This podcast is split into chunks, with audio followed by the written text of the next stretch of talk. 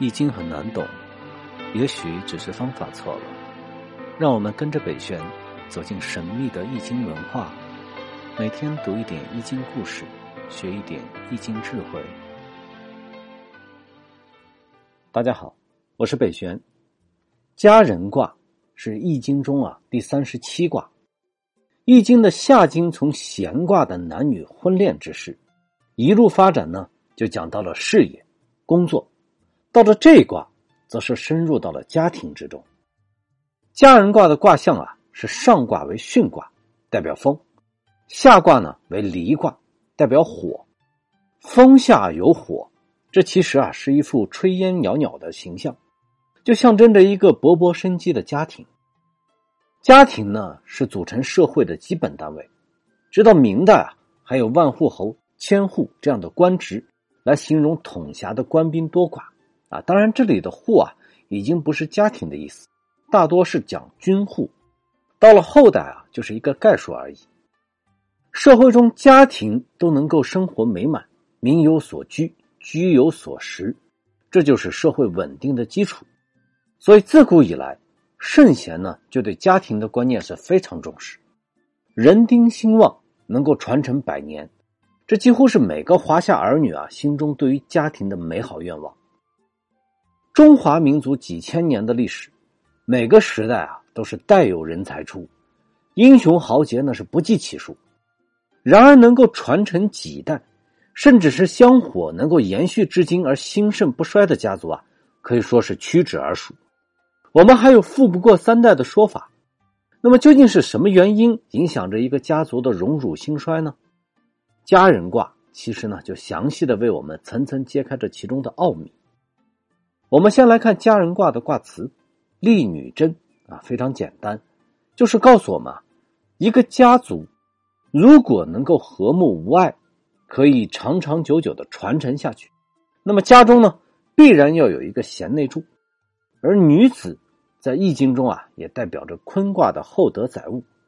换句话来说啊，家中要和睦，在内啊就要以道德来作为家族的核心的载体。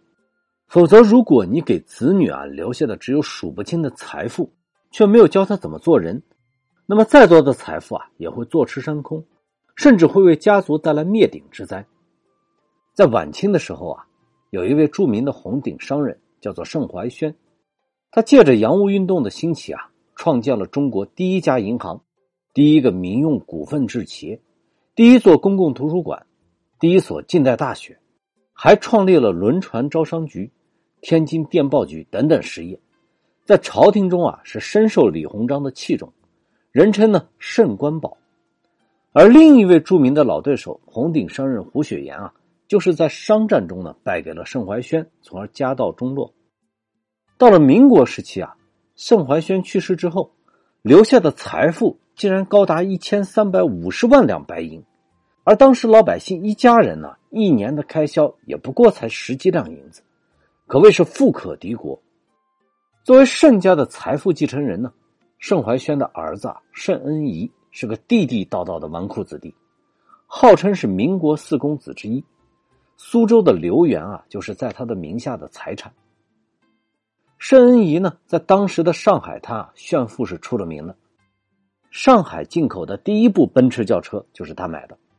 为了与众不同啊，他还把车呢换成了镶银的。上面呢刻上自己的名字，他的车牌号码呢也很有深意，因为他在家排行老四啊，所以呢他汽车租借牌照是四个四，中国的牌照就是一个四，这样呢别人一看到他的车啊就知道是盛家老四来了。盛恩颐啊又好赌，曾经在一夜之间就将上海滩啊人民广场旁边、北京路、黄河路一带有一百多栋房子的弄堂啊。输给了浙江总督卢永祥的儿子卢小佳，创造了上海滩赌场的一大记录。这个卢小佳就是我们前面啊在牵挂中提到的和黄金荣闹矛盾的那个公子哥。除此之外啊，盛恩颐呢还好吸食鸦片。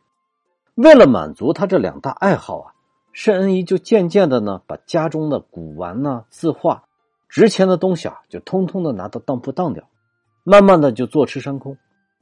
不知不觉中啊，竟然就败光了自己手中所有的财产。到最后，盛恩仪竟然是以乞丐的身份去世的。按说，盛恩仪的人生起点是非常高啊。他父亲呢是洋务实力派，老丈人啊是民国总理孙宝琦，自己又是留学英美，母亲庄夫人还是盛府的掌门人。按说他应该成就一番不俗的家业，可是因为家教无方，父辈呢只给他留下了普通人啊几辈子也花不完的财富，以为这样可以保他衣食无忧。谁知道正是因为这样留财而未留德，再多的财富啊也会烟消云散。坐吃山空，财富啊不过是身外之物，生不带来，死不带去。钱赚的再多啊，如果你无德，也会通通溜走。但家中如果从一开始就能够立规矩、讲伦理、树家风，那么即使没有什么财富，那也必定能够代代相传，辈有人才出。孟子曾经说过啊：“道德传家，十代以上；耕读传家，次之。”读书传家又次之，富贵传家不过三代。如果把道德立为传家之本，那么香火血脉啊就能够传承十代人以上。如果以劳动耕作、自给自足啊作为立家的根本，那么就会稍微差一点；而以知识文化传世啊又稍微差一点点。但是如果是以财富作为立家之本，那么就不会超过三代。这也是富不过三代的由来。我们学习易经啊，应该明白一个道理：人的一生不会一直很顺利，总是会经历各种挫折和考验。而我们能够避开危险、少走弯路的方法，就是要一心守正，要知天命、顺应形势。而坚守本心的方法，就是有一个正能量的人生观、价值观和世界观，在任何时候啊，都可以指引我们做出正确的选择。三观的建立啊。大多数情况下，就是家长从小的言传身教。一代人的道德修养可以靠自己，可是要代代相传啊，你就必须要立规矩、树家规。那么，什么样的家规是正确的观念，是可以传承下去，让家族兴盛不息的呢？我们下一章啊，就接着来学习百年望族的立身之本。谢谢大家。